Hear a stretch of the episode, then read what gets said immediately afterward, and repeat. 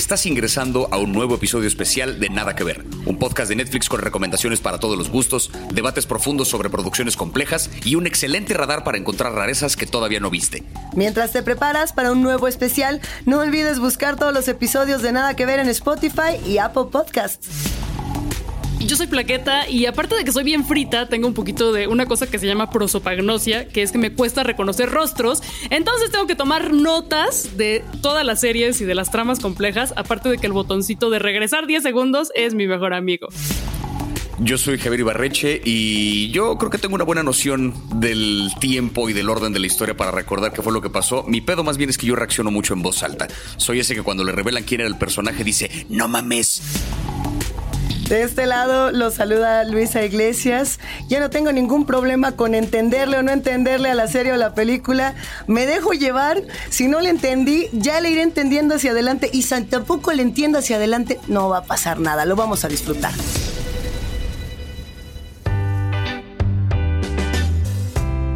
Para bien y para mal, ahí vienen las fiestas de fin de año. Y ante este panorama, yo les quiero preguntar, ¿ustedes creen que nosotros somos una familia disfuncional?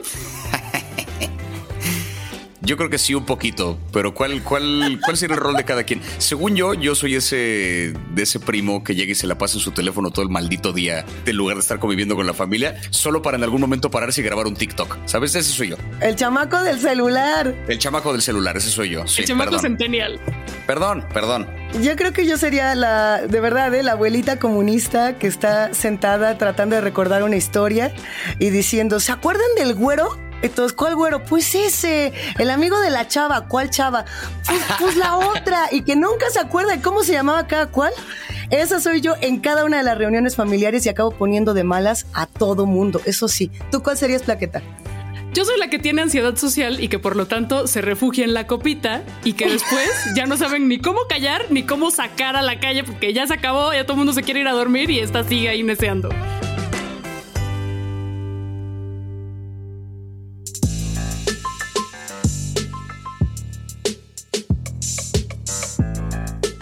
Qué combo más culero armamos entre los tres, ¿no? es cierto. Una cosa ahí de la, abuela, la abuela y así de mi hijo, pon atención que te estoy contando una historia. ¿Tú te acuerdas de cómo se llamaba Plaqueta? Ay, yo no sé. Y yo así de estoy grabando. O sea, vaya, vaya Navidad que nos vamos a aventar entre los tres. Pero así estamos lindos en familia. Las familias todas son así, todas tienen personajes que pueden insertarse en arquetipos o que pueden ser por demás extraños, ¿no? Ahora sí que hemos encontrado de todo. Sí, y creo que esta es una buena época para revisar un poco las historias que hay en el catálogo acerca de familias disfuncionales, si no por otra cosa, para sentirnos un poquito mejor con la nuestra, para pensar por lo menos no estoy tan mal. Creo que el primer ejemplo del que deberíamos hablar, que es una de las mejores películas que vi este año, quizá la mejor película animada que vi este año, sin lugar a dudas, es La familia Mitchell contra las máquinas. Pinche peliculón animado que yo estoy, yo estoy convencido de que se va a llevar alguna nominación ahora que venga la temporada de premios, pero ya hablaremos de eso en otro, en otro momento. La familia Mitchell contra las máquinas, que básicamente cuenta la historia de la familia Mitchell que van a llevar a su hija Katie a la universidad y en lugar de que ella se vaya en avión, la familia decide armar un road trip atravesar el país entero para dejarla en la puerta de la escuela, para tener como una última oportunidad para convivir y en el trayecto las máquinas se revelan y empieza el apocalipsis tecnológico. De eso va la historia y es... No, no, no no, no, no, es muy divertida. ¿Qué pedo con la familia Mitchell? Totalmente de acuerdo. Y pa' pronto ya tiene la nominación en nuestros corazones y el premio, nada que ver. Yo ya se la ya, Ya, lo podemos adelantar. Premio nada que ver esta película dirigida por Michael Riande por Jeff Rowe y que además tiene todo un equipo eh, detrás que pone las mejores animaciones, ¿no? Eh, sí, por supuesto. A ver, son los escritores de Gravity Falls y hay mucho de ese humor, pero también hay o sea, hay una narrativa, digamos, que va lineal del viaje, del road trip, y hay otra que se cuenta a través de los cortos, de los cortometrajes, que hace esta personaje fabulosa, Katie, que lo que quiere justamente es, eh, pues, descubrir su propia identidad en este camino del apocalipsis eh, tecnológico, ¿no? Eh, yo tengo la impresión de que Katie es un personaje LGBTIQ más, más, más, más, más, más, más, y eso todavía hace que me guste más, porque en esta familia disfuncional creo que esa parte de la identidad y la relación con el papá es increíble. ¿Cómo ven esta parte? Bueno, yo como una persona que viene de una familia disfuncional, los vi y dije, ay, ¿cuál disfuncional? O sea, ya quisiera yo tener una familia así. No me hubieran hecho bullying en la escuela. Ojalá. Bueno, al ratito contaremos nuestras historias de familia disfuncional. Pero esa fue la primera impresión que tuve. Ya analizándolo más, pues claro que son la familia rara de los comillas, comillas raros. Ellos mismos, o por lo menos Katie se define como rara, una chica que nunca ha encajado. Ya analizándola más, eh, algunos de estos personajes representan muy claramente a personas neurodivergentes a personas que son etiquetadas normalmente como locas.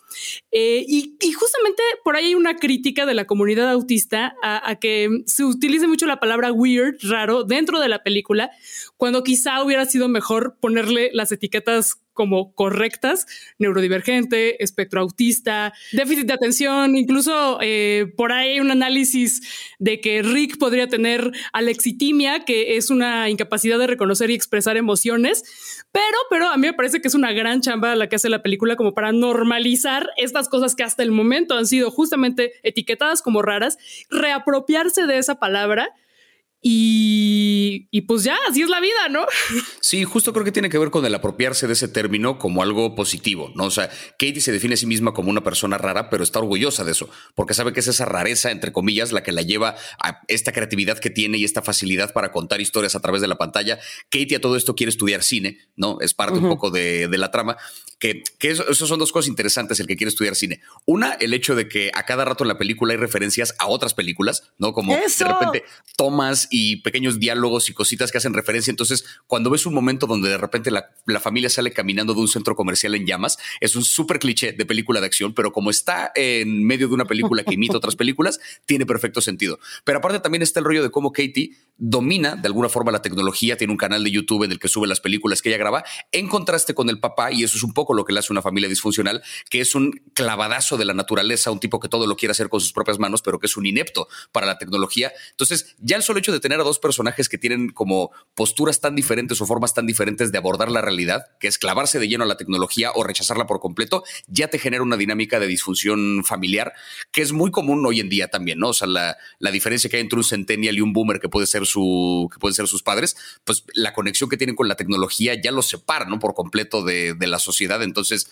desde ahí está la dinámica de familia disfuncional y lo del chico neurodivergente, que sería en este caso Aaron, ¿no? El, hermano menor de Katie, que es un tipo que está como obsesionado con los dinosaurios y que tiene como esta fijación ahí particular con eh, este, como con ese periodo de la historia, que es un personaje que le suma mucho también a la trama y que también tiene una forma diferente de ver las cosas y por lo mismo le cuesta trabajo al papá conectarse con sus hijos, ¿no? Porque no sabe cómo compartir sus intereses. Pausa, pidos. Yo también pertenezco a la, generación dinosaurio y defiendo absolutamente a todo velociraptor y, demás eh, criatura que nos esté escuchando. Eh, sí, es una inquietud muy como de esa edad y me fascina que esté retratado así. Eh, a mí algo que me encanta también de, esta película es justo esa, no es una moraleja, no es una enseñanza, pero nos deja con esa sensación de que lo que nos hace únicos es lo que nos salva, nos salva la vida y nos define en absolutamente todo, inclusive lo que nos reconcilia con nuestras propias familias, ser absolutamente como somos. Eh, los Mitchell, que además tienen este pug súper chistoso que se llama Monchi. Hay una escena, por favor, eh, ¿qué, pasa cuando de pronto las inteligencias artificiales que están acabando con la humanidad agarran al Monchi y dicen, ¿qué es esto? Perro. Eh, ¿qué, es lo que dice? Era un perro, o un pan. Perro, pan, perro, puerco, perro, cerdo, pan. Así es más o menos la secuencia. Creo que nunca me había reído tanto. O sea, de verdad, e, esta película en, su momento se iba a llamar Connected cuando fue anunciada por primera vez. Yo siento que hubiera sido un título a lo mejor más atinado. A mí se me antojaba más el, Connected, pero me gusta mucho cómo eh, juegan también, porque esto de Familia Mitchell contra las máquinas también es una referencia muy cinematográfica, estos títulos eh, que, se utilizaban hace unas épocas. Hay que decirlo que está producida por Lord y Miller, por Phil Lord y Christopher Miller, que pues pues, ahora sí que son de los meros meros de la animación, ¿no? Por ahí eh, tenían eh, espacio en Lego, tuvieron su espacio en Spider-Man. Eh, yo, yo creo que yo creo que esta película, como bien decimos, se va a ganar de un montón de premios y se va a llevar todos nuestros corazones. Ay, ojalá. Ojalá, les dioses te oigan. Creo que es momento para hablar de nuestros personajes favoritos, ¿no? No sé con, con cuál conectaron más ustedes o se sintieron identificadas. En mi caso, mi personaje favorita es Linda porque yo conecto, yo entiendo con esa ansiedad que le da que las personas a su alrededor estén mal o tengan conflicto, tengan pedos y que haga todo lo posible por ser conciliadora. Y obviamente con que todo lo quiere resolver con comida. Y además es Maya Rudolph, güey, ídola. Yo creo que, híjole, eh, entendí bastante me identifiqué bastante, por lo menos al principio, con Pal, con la asistente virtual personal, que es como una especie de Siri en este universo, que es efectivamente la que provoca la revolución de las máquinas, porque hay un rollo de cómo ella ya, habiendo adquirido conciencia, el, el como Steve Jobs de este universo, que es joven y como cool y así, de plano la tira a la basura después de que ella pues, prácticamente le armó todo su changarro alrededor y la reemplaza con unos robots espantosos. Entonces, como que entendí el por qué provocó tremenda revolución. Yo dije, por supuesto que va a vengarse de la humanidad entra después de lo que le hicieron, se lo merece. No sé si ella o el perro, porque Monchi es... Monchi. Es que es como el dios de este universo. O sea, los humanos no pueden con él, las máquinas no pudieron con él. O sea, hay un momento, ya lo verán cuando vean la película, pero hay, hacen una toma donde de repente, muy al estilo de Spider-Verse, en esta toma donde el personaje va como elevándose así en, frente a un edificio. Esto es algo parecido, pero vemos creo que es Katie que está cayendo y al fondo hay una imagen gigantesca de la cara del perro. Eso es de museo. O sea, esa toma de verdad es... Algún premio se tiene que llevar esta pinche película porque si no me voy a enojar mucho. O sea, estos animadores saben lo que están haciendo. Es un estilo más bien raro.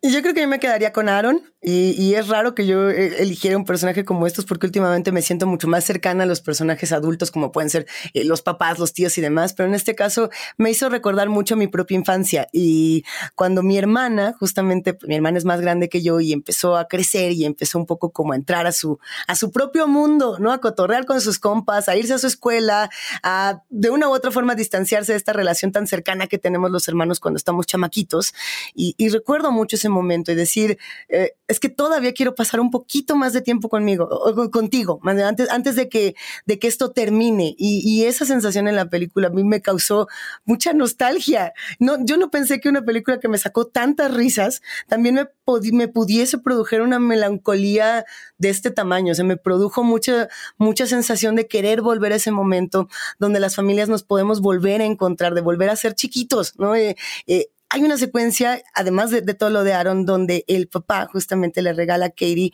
eh, un, torito de, de, madera, ¿no? Que es de lo que él talla. Y me recordaba mucho estas cosas que a mí me daban mis papás como para que yo no me sintiera sola, para que yo no me sintiera mal.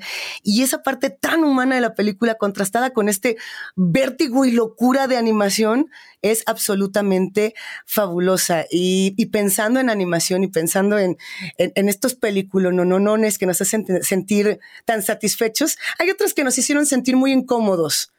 ¿Sí o no? Pero antes, yo sí quiero agregar una última cosa con respecto a la animación de esta película, porque creo que eh, es una de las razones por las que yo insisto con que se va a llevar alguna clase de premio. Eh, los animadores de esta película son, como ya habíamos mencionado, el mismo equipo que está detrás de la película de Lego y el equipo que está detrás de la película Into the Spider-Verse. La película de Lego ya por sí sola fue innovadora porque con relativamente bajo presupuesto mezclaron stop motion con CGI y además de en medio de una gran historia que le fue poca madre a la película. Into the Spider-Verse, que fue un absoluto madrazo, que fue la primera vez que una película le quitó el trono a Pixar en los Oscars y que fue una película justamente que estaba animada mucho al estilo de un cómic. Es decir, tengo entendido que usaron menos cuadros por segundo, pero eran más capas de animación las que metieron, entonces de pronto sí se siente como un cómic vuelto a la vida, no como una película en 3D o como una película animada convencional. Y esta película hace algo parecido, donde de pronto tiene partes donde vemos como animación en 2D, de pronto parece dibujadas con un crayón, de pronto parece que es como CGI así del más complejo que hemos visto, como que mezcla diferentes estilos porque un poco lo que quieren empujar los creadores de esta historia es la idea de que la animación es un medio, no un género. ¿No? Porque de pronto es como película animada, es toda otra categoría en muchas premiaciones, cuando lo cierto es que la animación es un recurso más que se puede utilizar para contar una historia. Y entonces, ¿qué es lo que hacen acá? Que tienen una gran historia y usan diferentes estilos de animación como recursos para poder contar esa historia, ¿no? Es una película que no podría existir si fuera en live action, pero hecha como animación, es como usaron un recurso para poder contarla de la mejor manera. No es que tal como tal sea la animación un género, que eso es debatible. Ahí podríamos hablar así que a lo mejor será otro motivo para que nos peleemos esta bonita familia que somos aquí en Nada que Ver, discutir si alguien cree que la animación es un medio, un género, pero creo que sí es bien importante, o sea, presten la atención a la animación cuando la vean porque la van a tener que ver más de una vez. Perdón, abuela, la interrumpí. Podemos continuar con. La animación, mijo, la animación es un género en sí mismo. Eh, la misma discusión se ha dado en la literatura con la novela gráfica y el cómic, que de una u otra manera anteceden a la animación y, justo por ello, pues en, las librerías incluso se dedicó ya este gran apartado para poder hablar de novela gráfica, todos los precursores de, estos géneros desde España hasta Estados Unidos, Europa, en fin, es, por supuesto una de las manifestaciones artísticas más importantes eh, y además en este caso no la utilizan para hacer publicidad, no como en otras películas donde tramposamente hablan de redes sociales o tramposamente hablan de, otros espacios, como fue el caso de Moji, por ejemplo, que le fue bastante mal con la crítica porque decían esto parece más un anuncio con el pretexto de hacer animación. Pero bueno, ya, saltando de ello, disculpen nietecitos, ¿qué pasó con F for Family? Uf, uf, ya tras bambalinas platicábamos sobre cómo a todos nosotros nos había parecido una serie difícil de empezar a ver. Eh, a mí la primera temporada me cayó mal, o sea, me dolió la panza, me dio mucha rabia, me dio mucho coraje, eh, no, no sabía qué hacer, pero persistí, persistí, ya en la segunda mejoró todo y me terminó gustando bastante. Eh, porque esta serie que habla de una familia en los años 70, una época complicada que pondría el debate en que, ¿qué es peor? ¿Que ahora estamos todos viendo los celulares? ¿O cuando el abuso emocional estaba completamente normalizado y hasta era visto como algo bueno, como un método de educación? O sea, los 70 llegan así de hold my beer, hold my teléfono, hold my beer. Em, y, y, lo que me sacó de pedo de esta serie es que al principio me, parecía que este pedo del abuso emocional y físico, el machismo, la homofobia, el racismo, el ecocidio disfrazado de progreso, eh, ¿qué tanto era un, una, un retrato crítico de cómo era la realidad en los 70 y también pues, los reflejos que persisten en la actualidad? ¿O qué tanto era apología?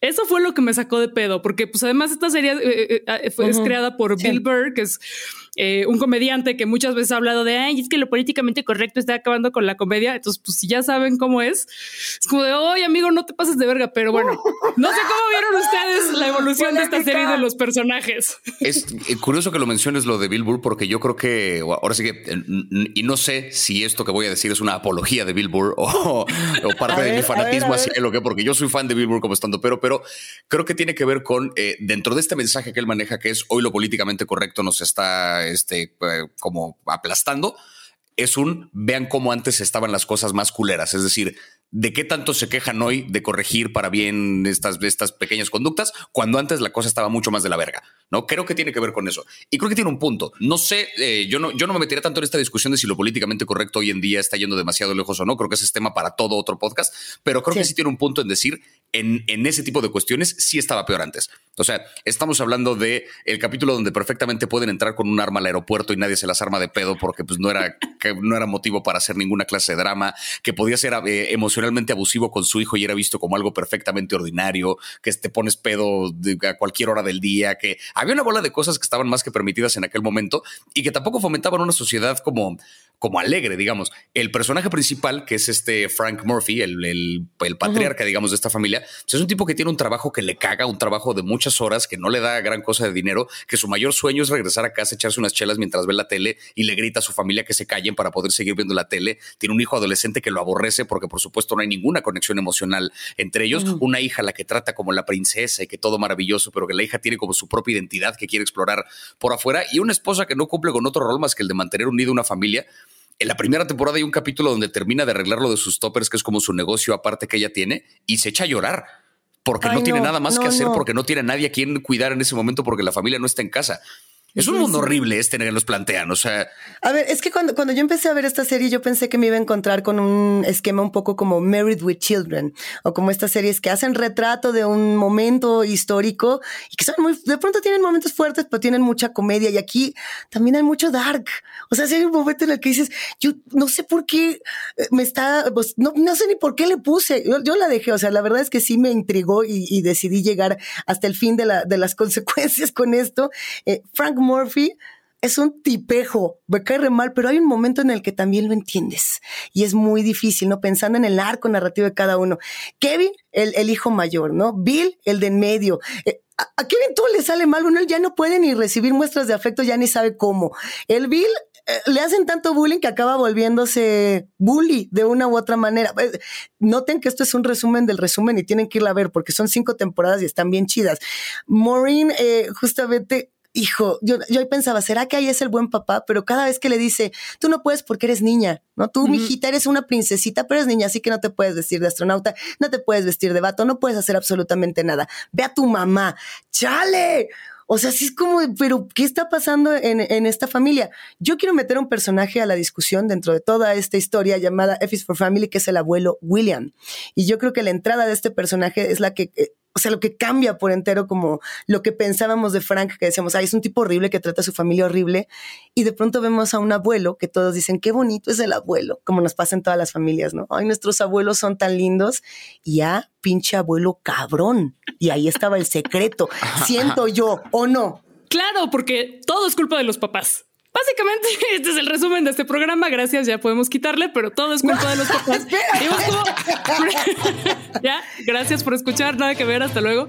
Y los abuelos eh, también son los papás, exacto, esa es la cosa. Exacto. Entonces, pues sí, pues Frank es un culero porque su papá era peor todavía. Y porque eh, nunca nadie le enseñó ni en su familia ni en la sociedad a manejar sus emociones, ni a mostrar vulnerabilidad, ni nada. Eh, y para cómo llega el abuelo como a gaslightearlo, a decirle, no, y o sea, todo te lo estabas imaginando. Y, como se, sabe vender a sí mismo y es muy buen PR, Así es, farol de la calle, oscuridad de su casa, robándote las frases, abuelita Luisa. Tómala, tómala, mija, ya se, abuelo, y, vemos eh, ya hacia el final de, la serie, en las últimas dos temporadas, sobre todo en la, en la final, a la familia intentando romper este círculo vicioso de mierda que se va heredando, mierda emocional que se va heredando generación tras generación. Es bien interesante porque eh, hay justo un especial de Billboard donde él habla de la diferencia que había entre él y su esposa, que pues son de la misma edad, que eh, cuando iban a tener una, una hija, resulta que tenían un perro del que se tenían que deshacer porque iba a ser un tema y con la bebé. Y entonces Billboard cuenta cómo su esposa, a lo largo de la semana en la que ya se iban a deshacer del perro que lo iban a regalar a no sé quién, la esposa fue como cada día llorando un poquito más, ¿no? Una noche lloró tantito y al día siguiente lloraba más. Dice que el último día, así el día antes de que se deshicieran del perro que tenían durante años y que lo querían con todo el alma, lloró inconsolablemente, como que destapó todas sus emociones y Billboard cuenta que dice yo, no, yo lo tapé, lo tapé, lo tapé, tapó las emociones y que el día que se despidió del perro cuenta una cosa horrible que de alguna forma es chistoso en su especial, pero básicamente es como que llega con el perro y dice como, bueno, pórtate bien. Se volteó durante un segundo como que abrió la tapa de ese frasco así de todas las emociones que no soltó durante meses iban a, iban a soltarse, como de, ¡Ah! no, y lo cierra, ¿sabes? Y lo empujó. Y entonces por eso cuando me preguntan, ¿por qué estás tan enojado? ¿Por qué vergas crees que estoy tan enojado? Porque no suelto ninguna otra emoción, ¿no? Esa es mi única manera de procesar las cosas en esta vida. Y tiene mucho que ver con el personaje de Frank, que es justamente el que Billboard le da voz en esta, en esta serie, que es un personaje que la emoción más fácil a la que puede recurrir es la ira. ¿no? Porque la sociedad y sus padres y el mundo no le enseñaron nunca a manejar las cosas de ningún otro modo. Pero lo que es interesante también es que todo esto lo vemos situado en otra época. Frank es de una generación que hoy ya serían, o sea, una generación de, ¿cuántos años tendría Frank ahorita? ¿Seguiría vivo? No, Frank, 50. Frank ah, tendría. Ah, ya. Frank, quién sabe si seguiría vivo, pero los hijos de Frank, la generación que nosotros en esta serie vemos como adolescentes y niños, son boomers. Es una generación que estamos viendo de.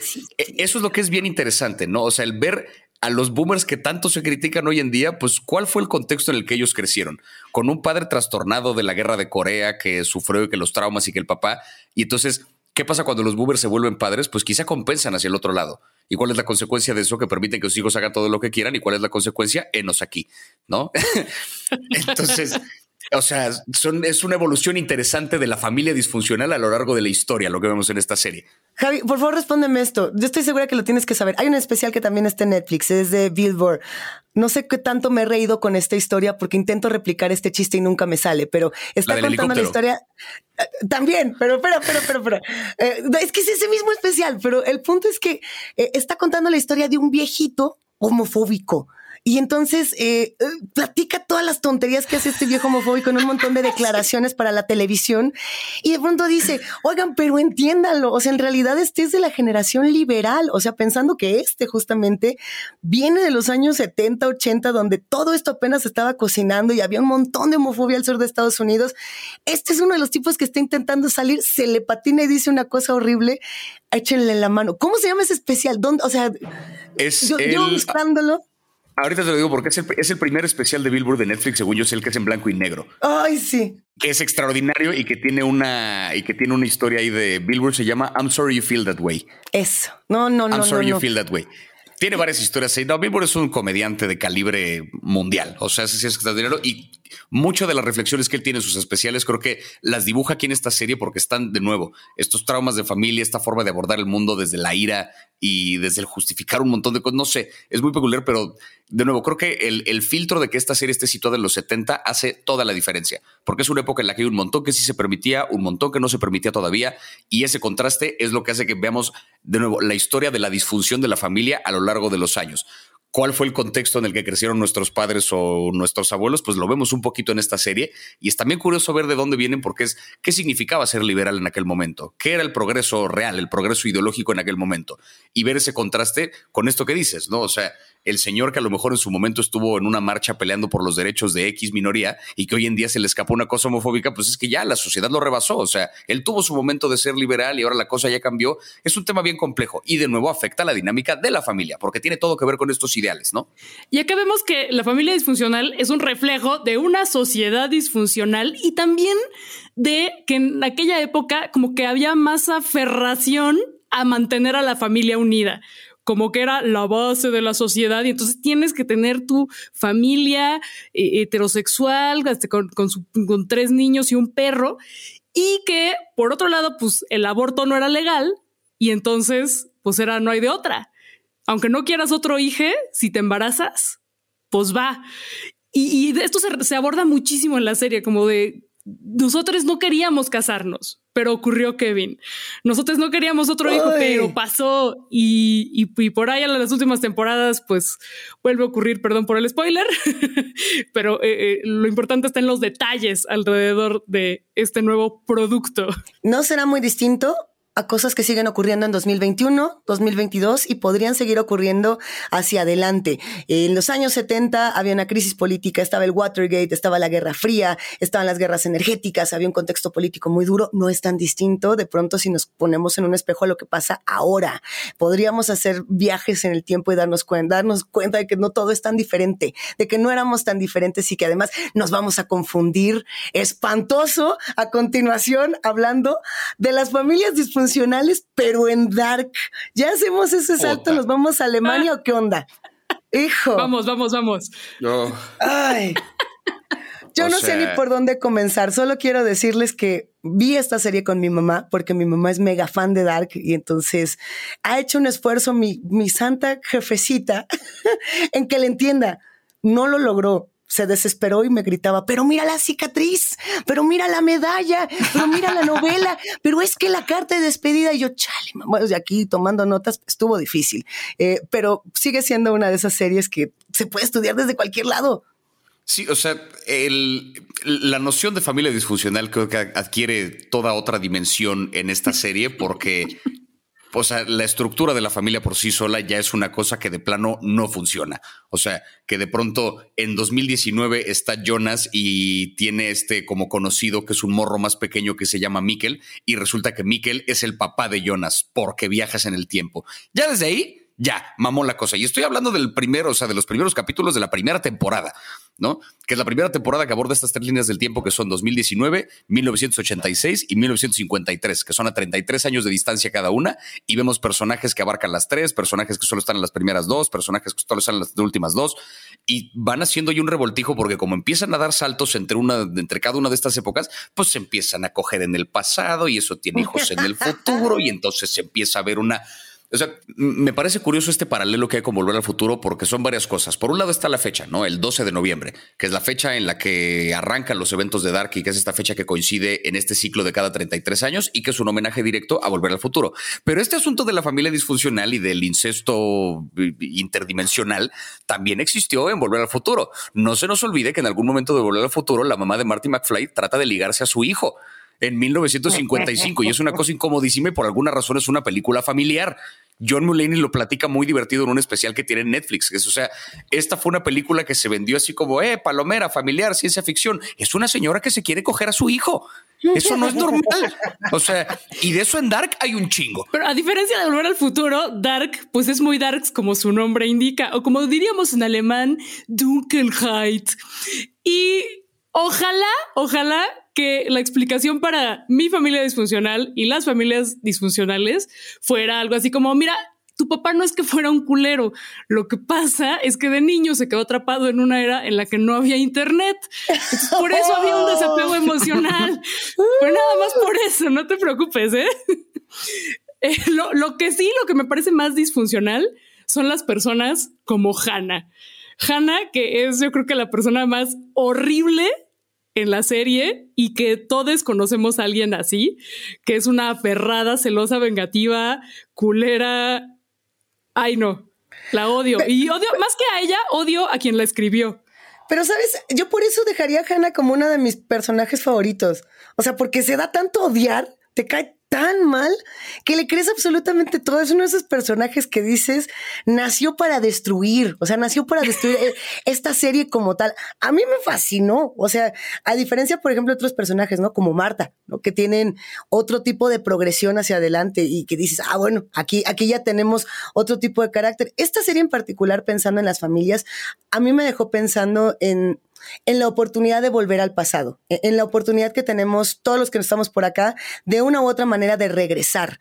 Eh, sabemos bien que esto es ciencia ficción porque los viajes al pasado no tenemos ningún eh, elemento científico del cual asirnos como tal, ni siquiera en la teoría de cuerdas o en las líneas temporales que podíamos jugar tenemos una oportunidad de hacerlo, pero si tuviéramos un, agujero de gusano aquí, e-, en, en, qué? En el, en el zócalo, ¿Qué podríamos hacer? ¿A ustedes a dónde les gustaría regresar si tuvieran esa oportunidad de volver y a lo mejor cambiar algo dentro de sus propias familias? ¿Qué cambiarían? Yo me regresaría a, comprar un chingo de dólares, a invertir en, en oro, a decirle a mi familia qué, qué cosas guardar y cuáles tirar. En, sí, pues compra, compra acciones en estas empresas, en Netflix compra acciones. Regresar a decirle, oye, va a salir un día una madre que se llama Facebook, tú ponle atención. O sea, si tienes chance de comprar un cachito de esa madre, compre en el momento que se pueda y ya no tienes que volver a trabajar un perro día de tu vida. Así, jamás. Creo que en general, o sea, como que pensando en lo de los viajes al pasado, solemos pensar en esta dinámica de, del varo, ¿no? De cómo le podríamos hacer para haber invertido en el pasado en una cosa que nos llevara, este, que nos llevara más lejos. Yo no sé, porque en cuanto a dinámica familiar, yo personalmente creo que no, no modificaría una cosa así de no se casen, no se junten. No, yo, o sea, llegué al mundo por accidente, pero está padre. Yo estoy bien. Sí, yo también soy un accidente feliz ya a esas alturas, yo como de Bob Ross, accidente feliz. aquí hablando huevo. bueno, es una reflexión mucho del existencialismo alemán, ¿no? Que es algo que viene en esta serie durísimo, cuando de pronto tenemos referencias de Schopenhauer, tenemos guiños de Goethe, hay episodios por ahí en la eh, tercera temporada, creo que es el quinto o sexto episodio que se dedica mucho a hablar de lo que significa la muerte, la muerte como un fin, y durante estos últimos dos años que nos ha tocado hablar de pandemias, que nos, habla, nos ha tocado hablar también de momentos muy sensibles, creo que las familias disfuncionales también tienen esa parte, ¿no? O sea, también tienen esa necesidad de reflexión filosófica, muy a diferencia de otras series que hacen estos mismos saltos, desde Russian Doll o, o, series con las cuales se ha comparado mucho Dark, no sé, como Stranger Things. Esta tiene ese elemento de filosofía que me gusta mucho y que se puede explorar para entender esas relaciones familiares. Y que tiene también este factor que ya hemos visto en varias historias de viaje en el tiempo, que es la cuestión, no quiero decir cíclica, porque si hiciéramos un mapa de la temporalidad de Dark, no es un círculo, es otro pedo, es una figura que quién sabe cómo se le llame, pero esta idea cíclica de cómo el pasado se alimenta del futuro y viceversa.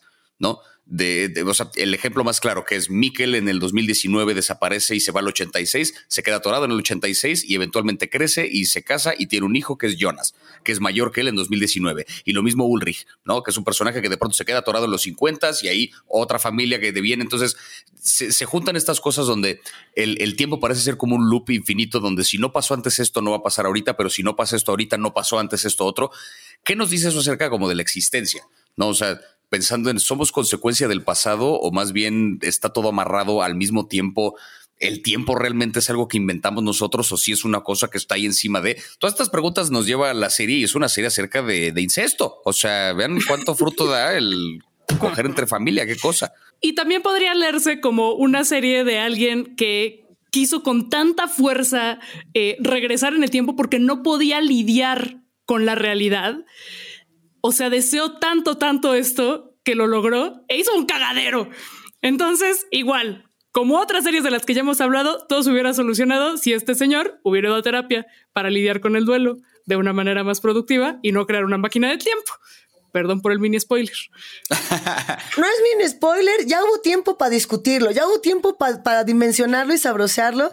Y además creo que todos por ahí entramos a literatura de H.G. Wells, por ahí ya teníamos todos los antecedentes para decir esto no estaba tan complicado. La cosa es que hicieron el efecto niebla, el famosísimo efecto niebla que decía Humberto Eco, ¿no? De le voy a echar 35 líneas temporales a esto y a ver si le entiende, pero le sale muy bien. O sea, yo, yo lo aprecio. Lo que pasa es que hay un momento en el que digo, a ver, y, la, partícula y el no sé cuál, y, sí hay que jugar mucho con poner atención a esos detalles, que si se meten a la página dark.netflix.io, Así de sencillo, les va a dar todo lo que necesiten. Si andaban perdidos como yo, ahí se van a dar una papacha y van a decir, mira, listo, con todo y guía, con todo y mapa.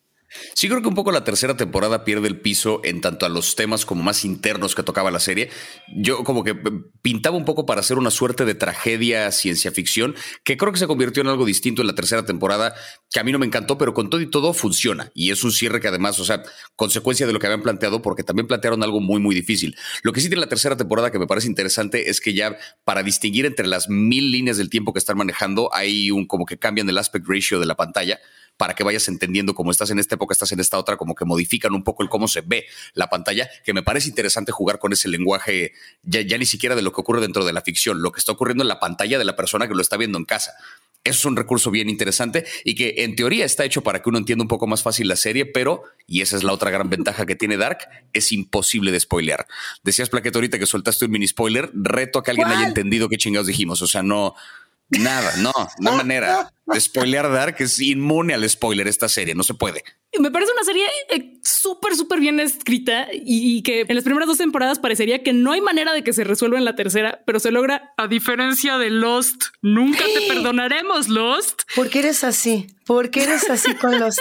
Tiene un cruel. Ay, güey. o sea, nos rompió mucho el corazón. Dark no. El final, sin spoilerarlo, eh, me gusta mucho, porque es muy bonito. Y el mero, mero final, así la escena final, me recordó un chingo al final de Cuna de Lobos. Hablando de viajes en el tiempo, el final de Cuna de Lobos que podría terminar con un fin.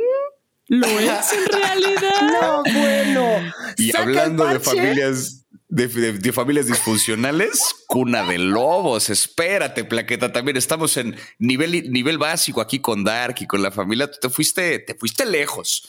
Espérate, este es, una, este es un guiño a Netflix para que incluya en su catálogo a Cuna de Lobos y, y, hoy nomás este cumbión. Ahora sí que de fin de año no me voy a poner mi máscara de los Dalís, no me pongo mi máscara del juego de calamar. Mira, su parche, su parche de la mera, mera villana. Hablando de villanos de Adebis, ¿eh? Justamente. ¿O qué tal una colaboración entre Cuna de Lobos y Dark para la segunda, para la segunda, más bien, para el remake. ¿Cómo se sintieron? Yo la verdad es que ya considero que mi familia y esta bella familia nada que ver, que nació en pandemia además, ya no somos tan disfuncionales comparados con otras. Y bueno, cerrando este año y sobre todo agradeciendo muchísimo a toda la banda que se acercó a escuchar esta temporada Nada que Ver, a compartir junto con nosotros, hacernos sentir parte de, su familia, funcional o disfuncional. Eh, yo personalmente la verdad es que estoy súper agradecida este año de haber podido haber tenido este privilegio de formar parte de una familia como nada que ver, donde está Javi, donde está Plaqueta, donde está Rana, donde está todo el equipazo de podcast, donde está de posta, donde está toda la familia de Netflix. Neta es chido y, y se siente muy bonito saber que no estamos tan solitos en estos tiempos tan oscuros y que si bien Netflix nos está ofreciendo muchas historias, esa es una guía para que nosotros inventemos las nuestras. Venga, que sea un año en el que podamos inventar toda clase de historias y toda clase de anécdotas que nos podamos ir contando por por acá. Comparto mucho de lo, de lo que dice Luisa. También estoy muy agradecido con este año de haber formado parte de este equipo, del equipo de Posta, el equipo de Nada que Ver, el equipo de Netflix, con Plaqueta, con Luisa, que es un deleite siempre platicar aquí acerca de todas estas series. Yo dejaría nada más como una última reflexión antes de desearle feliz año a nuestros escuchas, que también les agradezco profundamente que nos hayan colocado como podcast en lugares tan importantes como ya lo vimos en estadísticas de un montón de cosas. Eh, yo me quedaría con, creo que las historias de la ficción, las historias que vemos en pantalla, están hechas para sanar nuestras propias historias historias.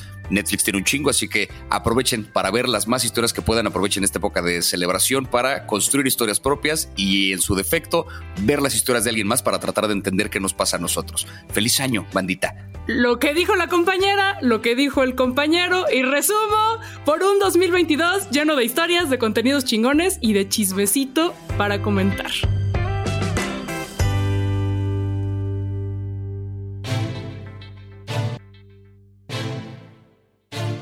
Hemos llegado al final de este especial, más disfuncionales pero más unidas que nunca.